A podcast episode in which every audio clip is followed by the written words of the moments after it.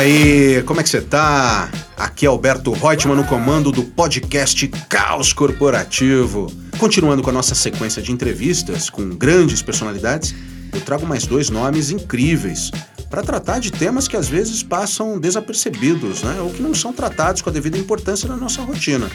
Então vai ser bem legal a gente refletir.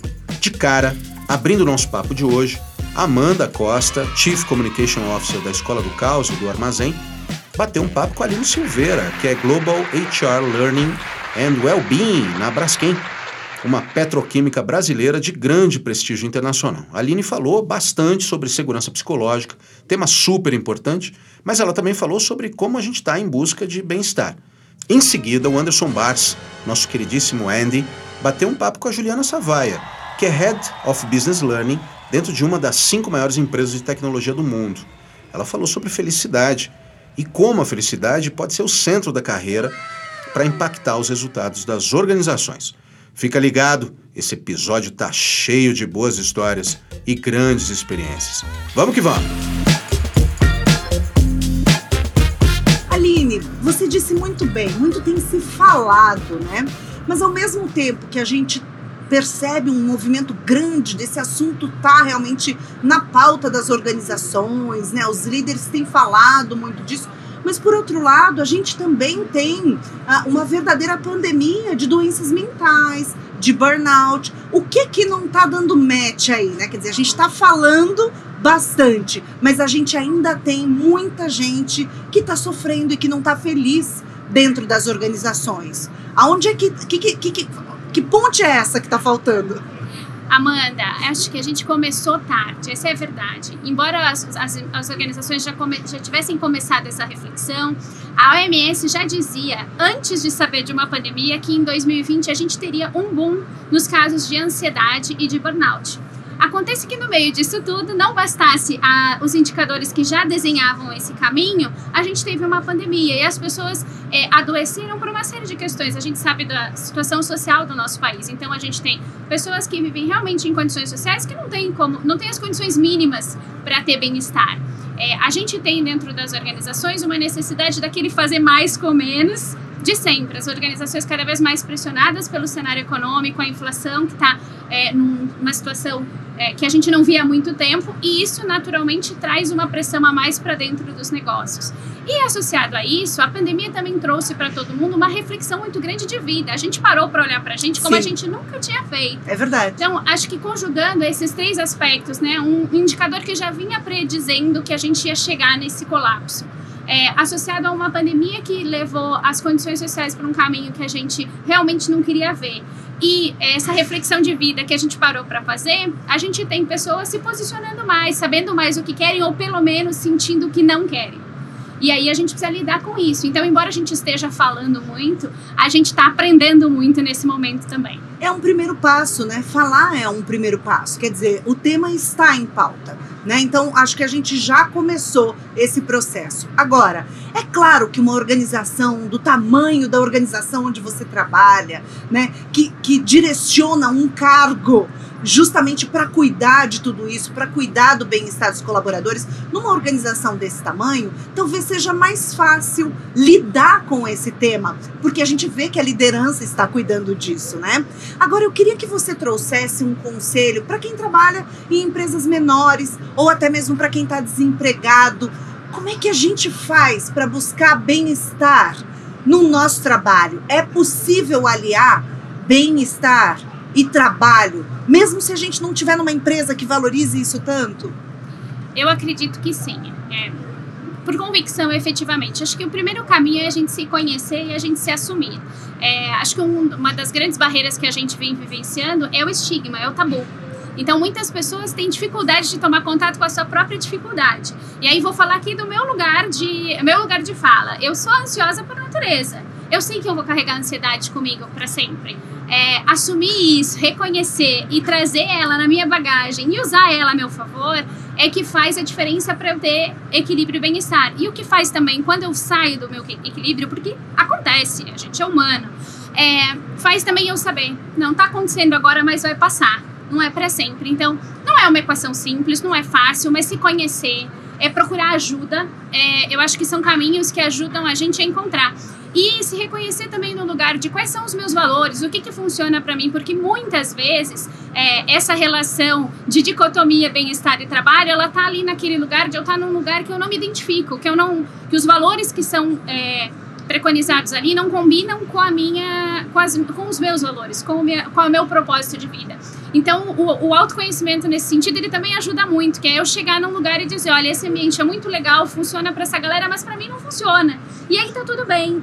E para quem não tá colocado, é também ter esse lugar de reconhecer que isso é um momento, que são fases, que são ciclos, é, fazer o seu, a sua reflexão do o que que trouxe a gente até aqui, né? O que que levou a essa situação e ao mesmo tempo pensar que se a gente não tiver com isso equilibrado, é difícil chegar numa entrevista com uma energia legal e poder é, transmitir aquilo que a gente tem. Então, poder encontrar na família, nas coisas que proporcionam esse bem-estar subjetivo que a Juliana estava falando agora, que ele possa é, ser, a gente encontrar esses caminhos para poder manter equilíbrio e também quando chegar nas entrevistas e chegar com essa energia boa.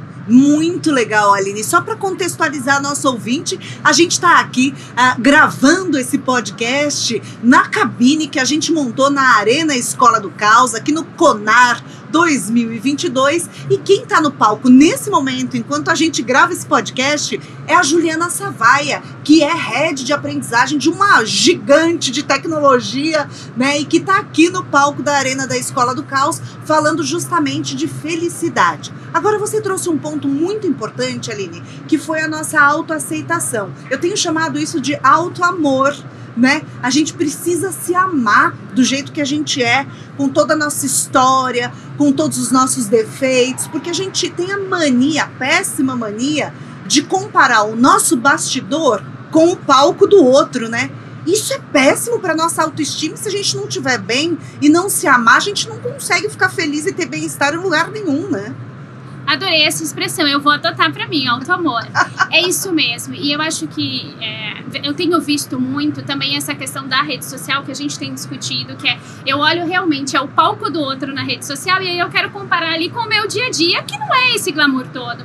De modo geral, a gente está aprendendo sobre vulnerabilidade, a gente está aprendendo a construir ambientes seguros, psicologicamente seguros, para a gente poder falar disso. Então, assim, ainda existe ambiente, não dá para a gente ser ingênuo, em que não dá para expor mesmo. É, é verdade. Que, vai ser, que tem preconceito, que pode ser perseguido ou pode ser deixado de lado. Então, a verdade é que também esse lugar da segurança, esse lugar de eu me assumir, é, frente, perante aos outros, ele depende também de uma questão do ambiente externo. Agora, acima de tudo, eu assumir para mim mesmo, eu ter o auto-amor, praticar o auto-amor, esse é o, é, é, o principal, porque isso também vai me ajudar a escolher ou não estar nesses ambientes tóxicos e me relacionar com aquela dinâmica que funciona ali é, de uma forma saudável. Mas, sem dúvida, assim, o se auto-reconhecer, o se apropriar do que a gente é, independente de é com defeito, é sem defeito, é, tem um transtorno, é, faz parte. É, a gente tem aí alguns indicadores que mostram, assim, altos executivos que têm, sim, transtornos, que lidam, que administram e que vivem muito bem e construíram carreiras lindas. A gente cada vez mais sabe que não está associado a ter saúde ou doença, e sim está no seu equilíbrio. Um transtorno bem tratado é, de maneira alguma impede as pessoas é, de realizar suas atividades. Por outro lado, uma pessoa que não se reconhece e que não busca ajuda pode sim ter uma série de empecilhos na sua vida, mesmo não tendo um transtorno um diagnóstico. Nossa, você falou isso para mãe de um disléxico, Aline. Eu adorei ouvir isso de uma executiva de uma grande empresa porque as mães de, de crianças, de adolescentes, de adultos que têm qualquer tipo de transtorno sofrem muito com essa expectativa, né? De como é que o mundo profissional vai receber o meu filho, né? Como é que o mundo profissional vai receber? E eu acho que está muito mais ligado sobre como é, é, eu estou lidando, como ele está lidando com isso, como a família lida com esse transtorno, do que como ele vai ser recebido, que ele vai ser recebido de verdade, como ele chegar, né? É um espaço que se conquista. Que lindo compartilhar isso, Amanda. É isso mesmo. Eu, assim, não vou ser ingênua aqui de novo. A gente vai ter ambientes que vão ser menos propícios para isso, mas é, eu acho que ele está vivendo na melhor época, porque cada vez mais a gente está lidando com naturalidade com essas coisas. E de fato é como se apresenta. Porque tem gente que se apropria tanto, que trata, que tá muito melhor do que gente que diz que tá em dia, que não É tem verdade. nenhum diagnóstico. Então, assim, é o que eu mais tenho visto: é gente que tá em dia com as suas coisas, independente de diagnóstico, e gente que não tá em dia, não tem diagnóstico, mas que tá perdido porque não, não se encontrou, não se reconheceu.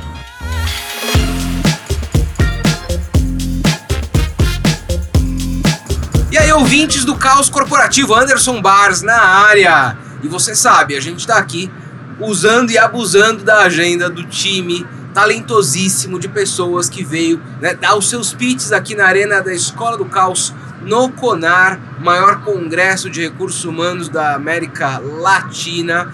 E uma das pessoas que passou por esses palcos e teve aqui né, é, a nossa audiência super atenta foi a Juliana Sawaia, que é Head of Business Learning em uma das cinco maiores empresas de tecnologia do mundo. E olha só uma coisa, a Juliana falou com a gente a respeito da felicidade e como a felicidade pode impactar os resultados de uma organização. Juliana, seja bem-vinda ao podcast Caos Corporativo. Obrigada, obrigada a todos. Um prazer estar aqui com vocês.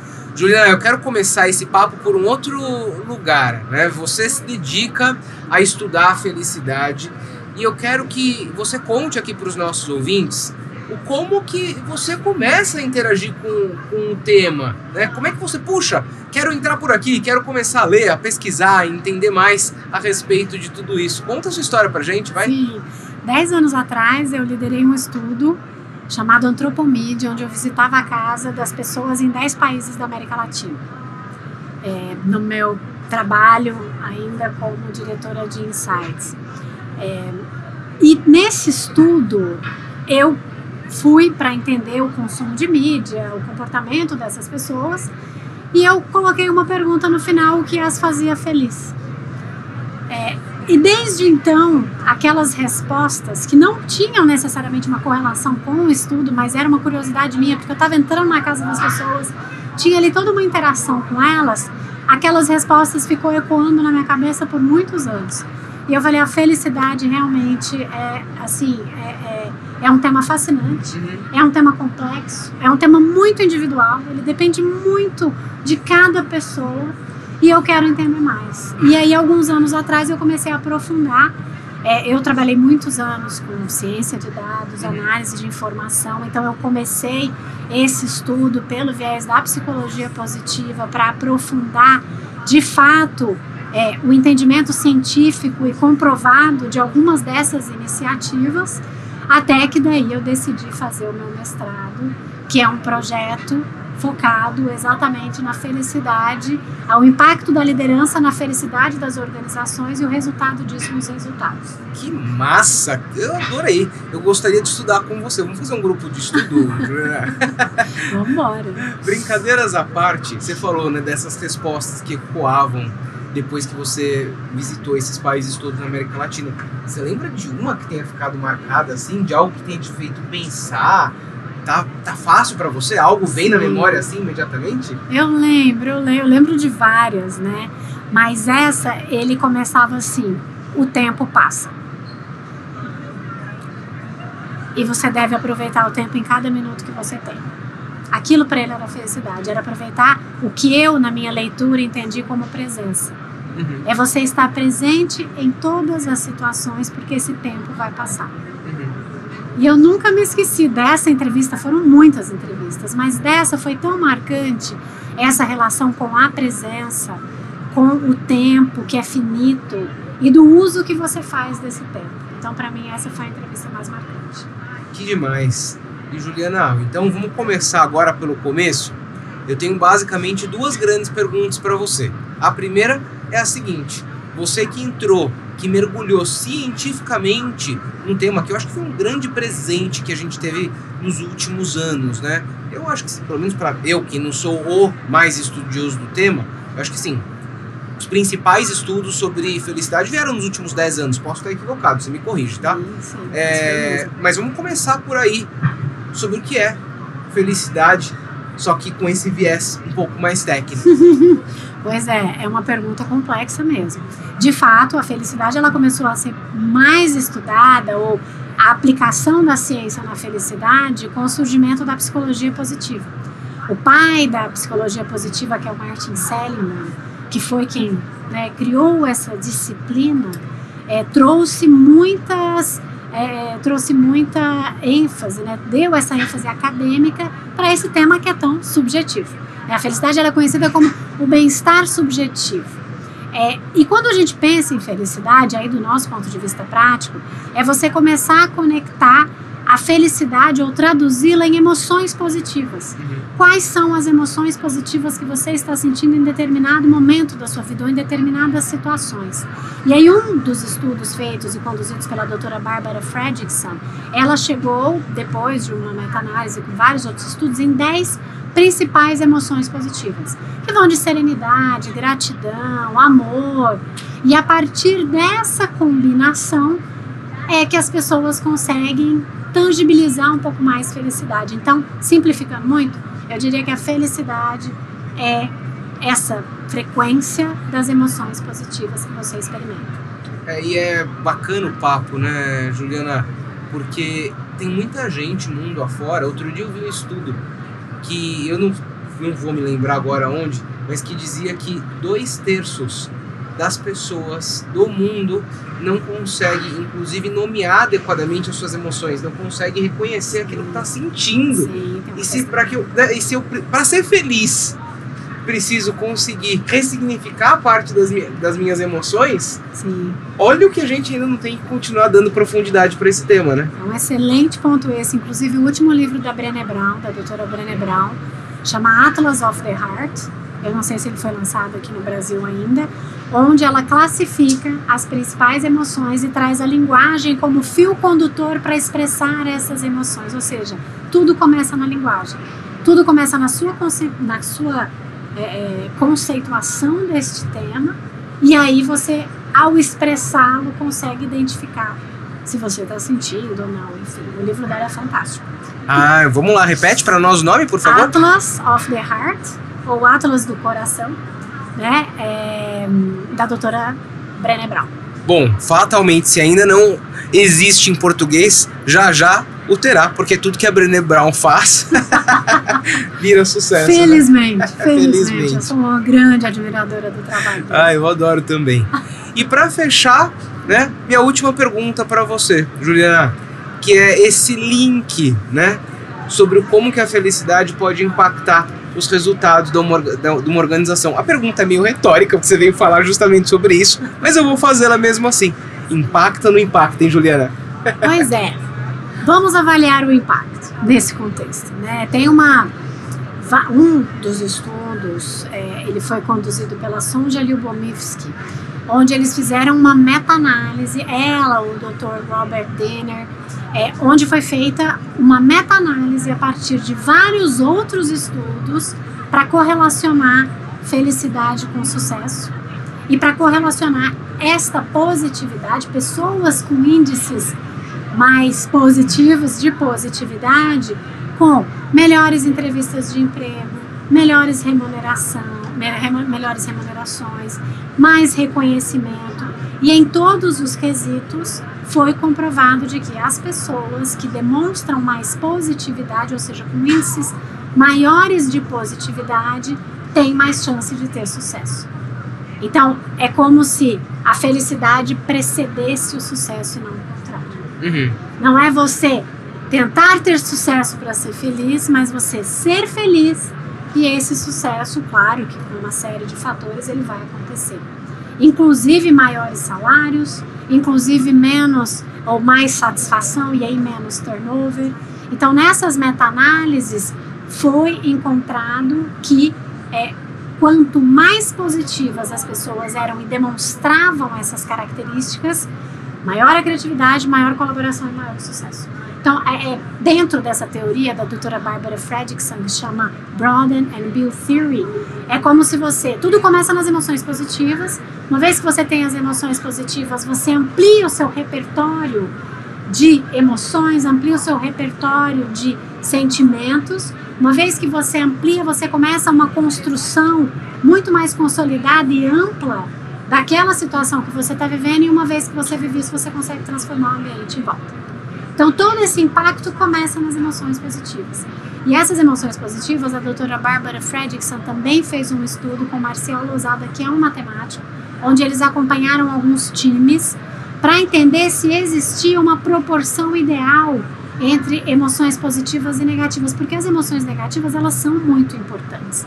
As emoções negativas, elas, e aí numa das analogias é é como se fosse a gravidade. Então, as positivas te fazem levitar, mas as negativas te mantêm o pé no chão. Uhum. Então, você não pode ficar nem o tempo inteiro levitando e nem o tempo inteiro afundado no chão.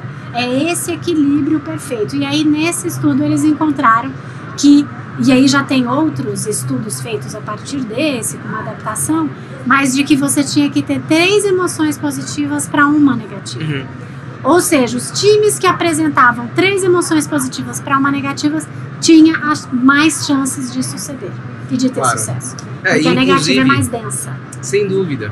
Até porque se a gente for apoiar é, a nossa felicidade no sucesso, essa felicidade não dura 5 segundos, né? Ah, vou ser feliz quando passar no vestibular, O né? quando, a falácia do quando, ela é. Vou ser feliz quando conseguir aquele emprego, né? Você consegue e aí você comemora por dois segundos, depois já tá no mesmo lugar de antes, né? Porque a gente tem uma coisa que a gente chama adaptação hedonística. A gente volta para aquele ponto de partida. Por isso que o nosso set point, que a gente fala, ele é tão importante. Você manter esse set point alto, porque não importa o que aconteça, você vai ganhar na loteria. Ou divorciar, você volta para esse ponto. Uhum. E aí é o ponto que é intencional, que é, que é onde você tem mais intenção em relação às emoções positivas.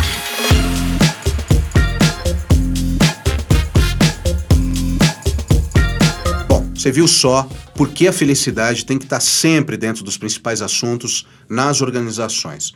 Hoje a gente pôde ouvir um pouco mais das histórias da Aline Silveira, que é Global HR Learning and Wellbeing na Braskem, e a Juliana Savaia, que é Head of Business Learning de uma das cinco maiores empresas de tecnologia do mundo.